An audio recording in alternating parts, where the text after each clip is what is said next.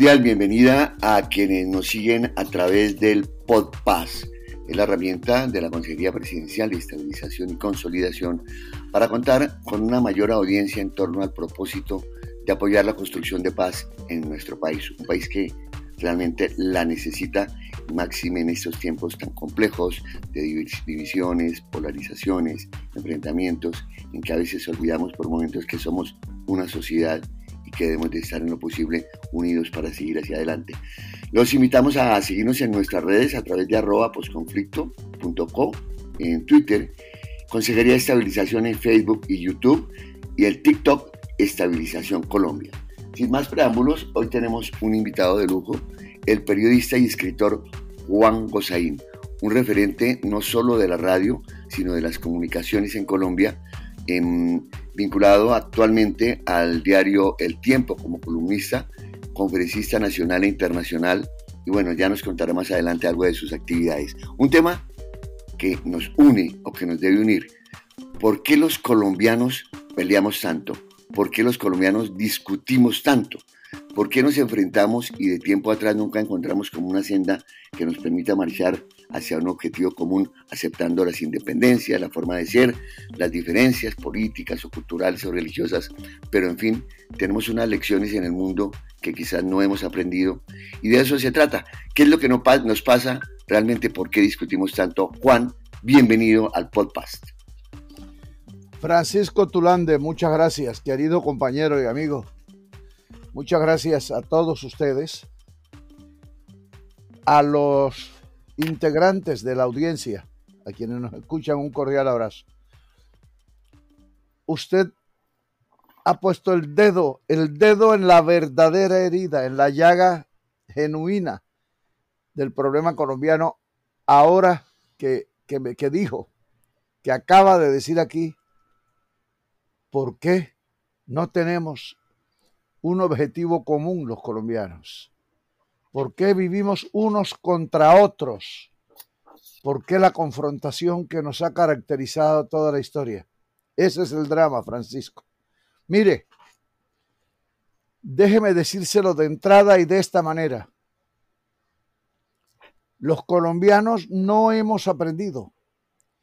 Nos hemos negado a aprender que la variedad humana es la riqueza más grande que tiene el país. La riqueza más grande de Colombia no es el petróleo, ni son las minas de oro, es la variedad humana. Y esa variedad humana, mire la ironía, lejos de aprovecharla, lejos de estimularla, lejos de usarla en la unidad y el progreso nacional la hemos convertido en un objeto de combate. Como somos distintos, peleemos. El ideal sería que el país entendiera que la diversidad es nuestra riqueza, Francisco, y nos hemos dedicado a pelear. Nos hemos dedicado... Eh, eh, ¿Usted me permite que yo le, exponga mi argumento, mi tesis mi pensamiento sobre las diversidades regionales? Por supuesto. O lo dejamos para más adelante, como usted quiera. Usted es el periodista. Eso creo yo. el reportero soy yo, Juan. el reportero soy yo, señor. De, adelante, Juan. Yo creo que por dónde, va a ir usted, porque realmente aquí nos discriminamos o nos decimos que los cachacos, que los costeños, que los paisas, estigmatizamos diciendo que los negros, que los indios, siendo que creo que todos somos somos un país, ¿no? Por eso es que a mí me encantan desde cuando trabajamos juntos hace tantos años en RCN durante tantos años, casi 30 años. Por eso es que a mí me encantan las preguntas de Tulande porque llevan dentro de la pregunta ideas, puntos de vista. Sí, señor. Nos, nos hemos dedicado a esa pelea regional. Mire esto. En Colombia estamos, vivimos convencidos de todo bogotano es hipócrita. Ah, sí, pero todo antioqueño es avivato. Cuidado, te dejas de un antioqueño. Ah, pero costeños perezosos. No trabajan, no hacen sino fiestar, bailar. Flogos y rumberos. rumberos, flojos y rumberos. Pero has visto que todo pastuso es bobo. Y con esos lugares comunes, con esos arquetipos que hemos formado, se armó el gran problema nacional. Mire usted, de las palabras para calificar a los demás, pasamos a los proverbios ofensivos, a los calificativos penosos y vergonzosos. En Bogotá dicen, costeño, ni grande ni pequeño. Sí, pero en la costa dicen, cachaco, paloma y gato, tres animales ingratos. Entonces nos volvimos, fue confrontación. Y eso no hace país. Al contrario, eso es la negación de país, eso es la división del país. Hemos llegado al colmo, Francisco. El colmo es que cogimos el propio idioma y las palabras que eran elogiosas para describir a la gente de las regiones, las volvimos agravios. Le voy a poner unos ejemplos. Yo estaba muy niño, muy pequeño. Sí, sí, sí, ya sé lo que usted está pensando, que entonces eso debió ser en el siglo XIV. Si yo estaba muy niño, imagínese. En esa época, la palabra cachaco en la costa, en pueblos y ciudades, era una palabra elogiosa. Como, tal como está en el diccionario de la Real Academia, aquí se usaba en la costa caribe se usaba la palabra cachaco como sinónimo de un señor elegante, bien puesto, de buenas maneras, muy educado. ¿Cómo sería que aquí la gente, por expresar su cariño y su admiración, saludaba a los que venían del interior? Cuando se quedaban en el pueblo, al cuarto día ya los saludaban. Muy buenos días, señor Cachaco, ¿cómo está? Era un elogio. De la misma manera, en Bogotá, por ejemplo, o en Medellín, la palabra corroncho para describir a un costeño era otro elogio. Corroncho era sinónimo de espíritu puro, ciudadano del campo, de buenas maneras, inocente de espíritu, y terminó convertido en Corroncho es ahora el salvaje ese, el animal ese que no sabe nada, el animal del monte, como le dicen ahora. Por Dios, corrompimos hasta el lenguaje. ¿Cuándo nos vamos a unir? ¿Cuándo vamos a entender, repito, que la consigna, el eslogan de esta campaña de, de, la reunificación nacional debería ser el que les digo?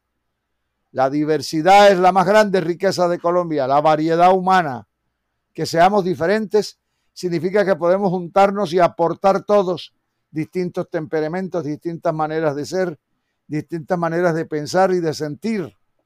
Esa es la verdadera riqueza que nos hemos negado a aprovechar en el país, Francisco.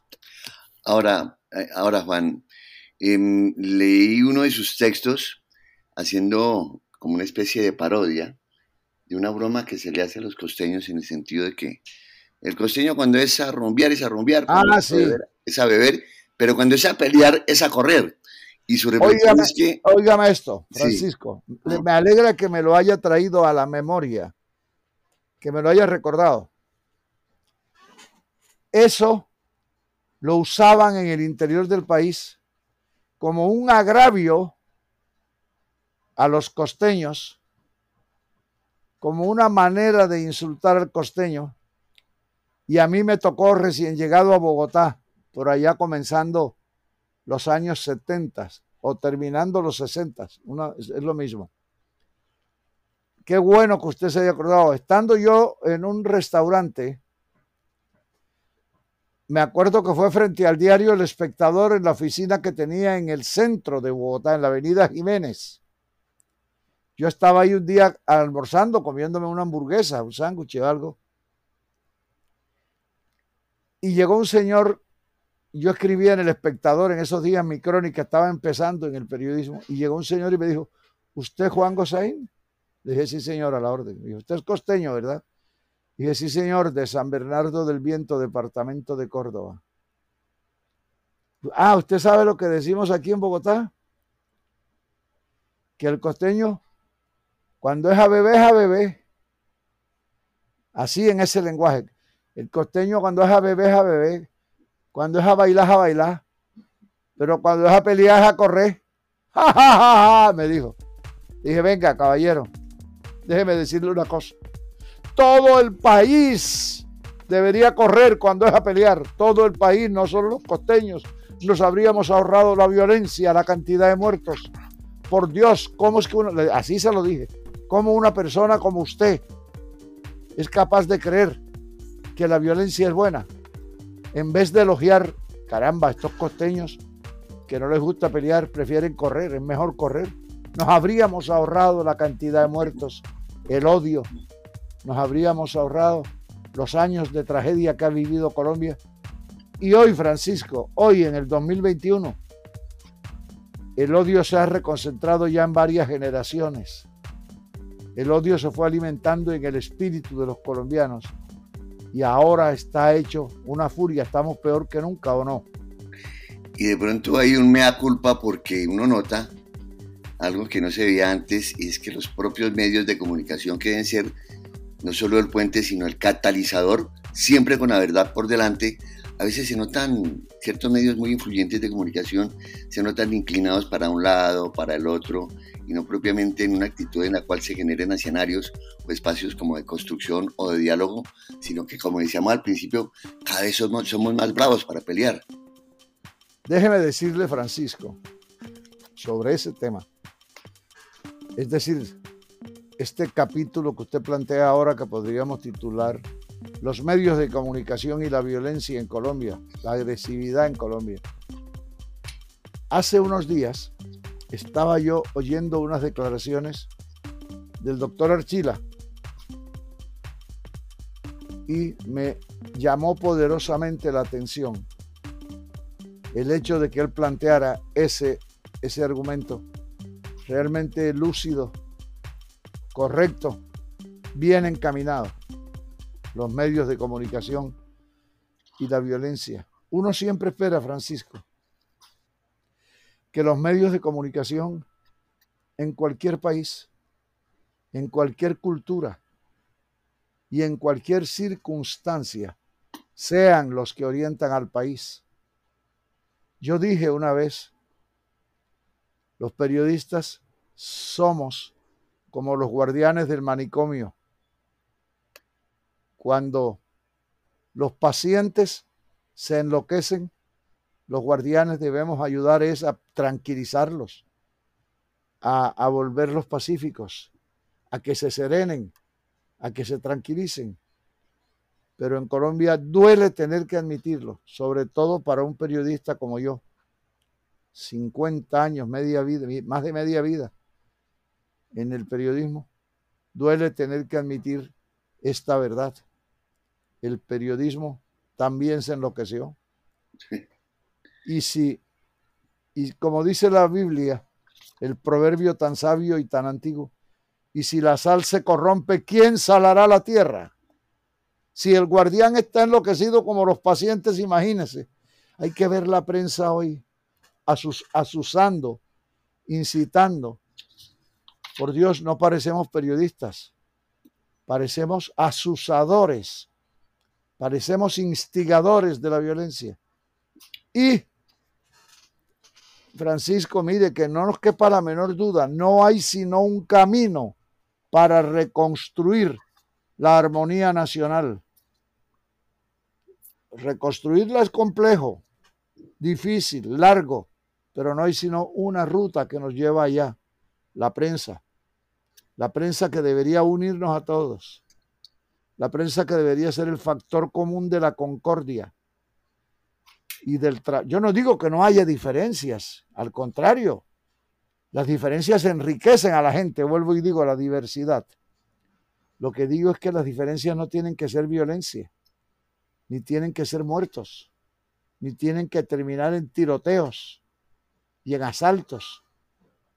No, y la prensa es, es, debería ser, está llamada a ser el gran conductor de esa, de, esa reconciliación, de esa recuperación de la concordia nacional. A ver si, si en estos días, a ver si personas como ustedes que se están preocupando por ese tema, logran que la prensa entienda cuál es su oficio, su papel en este caso, en la situación colombiana, y deje de incitar, deje la prensa de asusar y se dedique más bien a reamistar, reunificar a los colombianos.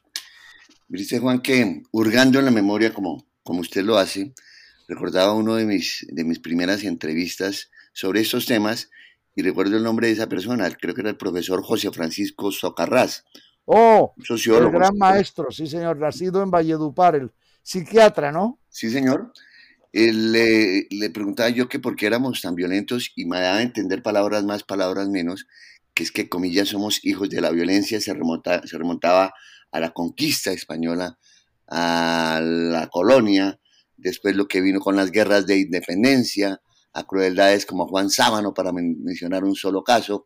Eh, después se, se, iba por el lado de las guerras civiles, en este siglo ya por las guerras entre los liberales y conservadores, en fin, hasta nuestros días, el surgimiento de los movimientos guerrilleros, en fin.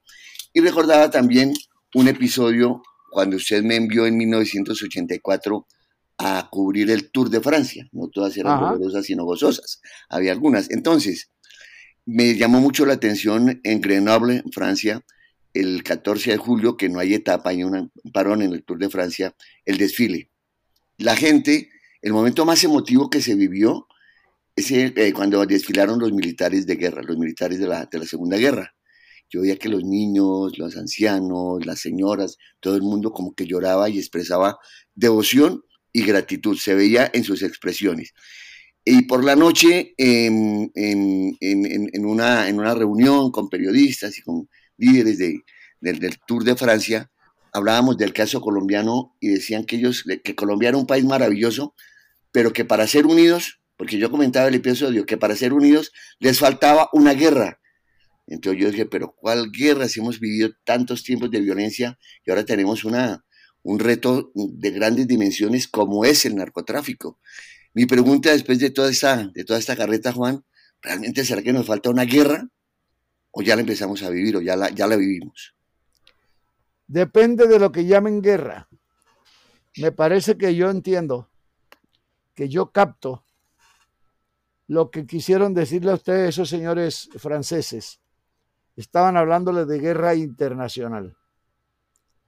Como la, Francia estuvo en la Primera Guerra Mundial, en la Segunda, tuvo varias guerras con los vecinos, la guerra franco-prusiana, etcétera, todo eso.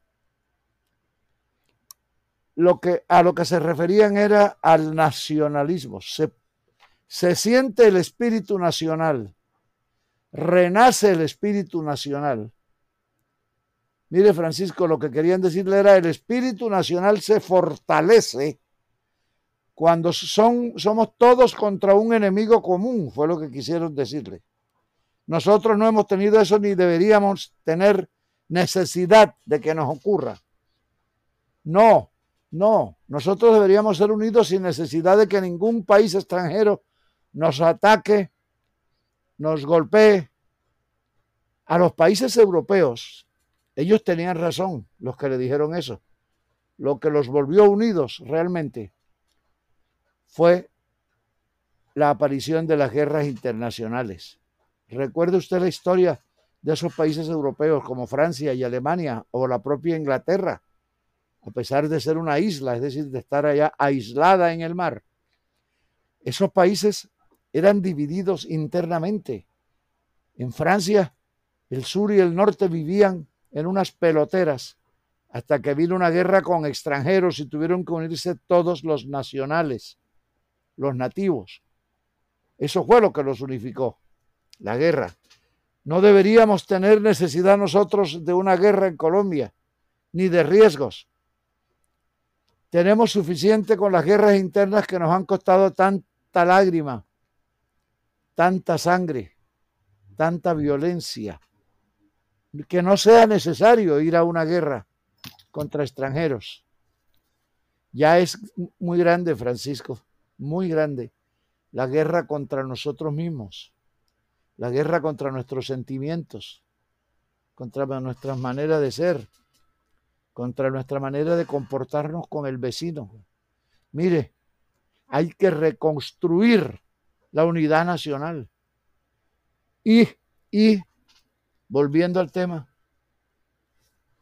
la prensa no está ayudando en eso.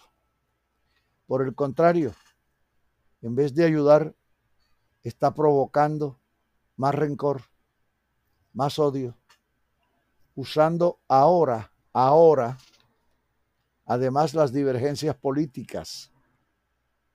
Ahora ya los colombianos, Francisco, en los últimos años hacia acá, como le digo, cuando empezó a enloquecerse el manicomio y terminó enloqueciéndose también el guardián del manicomio, que es la prensa, en estos últimos años, repito, lo que hemos tenido es el recrudecimiento de la discordia.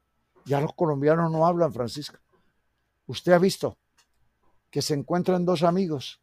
Antiguamente se encontraban dos amigos que no se veían hace, diga usted, hace seis meses. Y se encontraban y aquello era muy bello, el reencuentro. Ajá. ¿Y tú qué que te habías hecho, hermano? le hace tanto tiempo que no te veo. ¿Cómo están por tu casa, hombre? ¿Qué ha habido? ¿Y tú qué? Bueno, ahora se encuentran y lo primero que uno le dice al otro es, ¿tú eres uribista o petrista? Y empieza la pistolera y empieza el agravio. Mire, Francisco, déjeme decirle lo siguiente. Había una tradición, por ejemplo, en los pueblos de la costa muy bella, que era la tradición del entierro, del velorio. Cuando moría alguien, los amigos iban hasta su casa, como en los pueblos no hay, no había, pues ya hay, no había casa funeraria. El cajón del muerto lo hacía el carpintero del pueblo. Llevaban el cajón a la casa, ahí ponían el muerto y los amigos iban allá y se reunían alrededor del muerto a despedirlo. Y se sentaban todos a hablar, a hablar de varias cosas, entre ellas una muy bella, a exaltar las virtudes del muerto. Hombre, y se nos murió Joselito. ¿Tú te acuerdas cómo era de buena persona aquella, etcétera? Ahora llegan y se sientan alrededor del pobre muerto que está ahí, inocente, y se sientan y dicen, ¿tú eres petrista o tú eres uribista? ¿Tú eres del Centro Democrático o eres de la Colombia Humana? Porque eso sí, vamos a arreglar esto de una vez. qué fue? Por Dios, ya no se puede hablar. Por Dios, ¿a dónde vamos a llegar los colombianos? ¿Cuándo vamos a reconstruir nuestra armonía, nuestras eh, buenas maneras, el afecto, el apego, la unidad nacional? Ese es el propósito que debería animar a la prensa.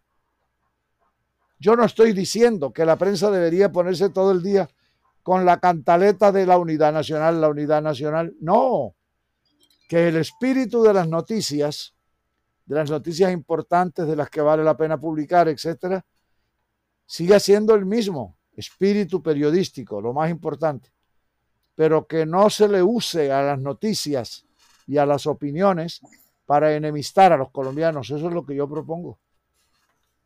Eso, eso me hace recordar una, una broma suya, y a eso podemos enderezar un poco la conversación. A este país le está faltando humor y buen humor. Usted dijo que si algún, sería, si algún día fuera militante activo, sería del partido conversador. Sí, señor, hablando... Que viva el partido conversador. Ay, qué bello, hay que llevar a los colombianos allá, a que todos los colombianos se vuelvan integrantes del partido conversador. Sí, señor. Hablen entre ustedes. Dejen de estar. Mire, es que ya no se puede. Le confieso que yo veo a venir un amigo y digo, Virgen Santísima, ¿qué le diré? ¿Será que le pregunto por la mamá y si me pega? ¿Y si le pregunto por los hijos y me insulta? Hay que ponernos esa a conversar otra vez, sentarnos aunque sea imaginariamente, ¿verdad? Sin muerto ni nada, sentarnos en la puerta del velorio a contar nuestras vidas, a ayudar, ayudar a colaborar. Todos somos colombianos. Mire, habría que convencer a la gente, Francisco, de una idea que es fundamental y es verídica, veraz, y no se cumple.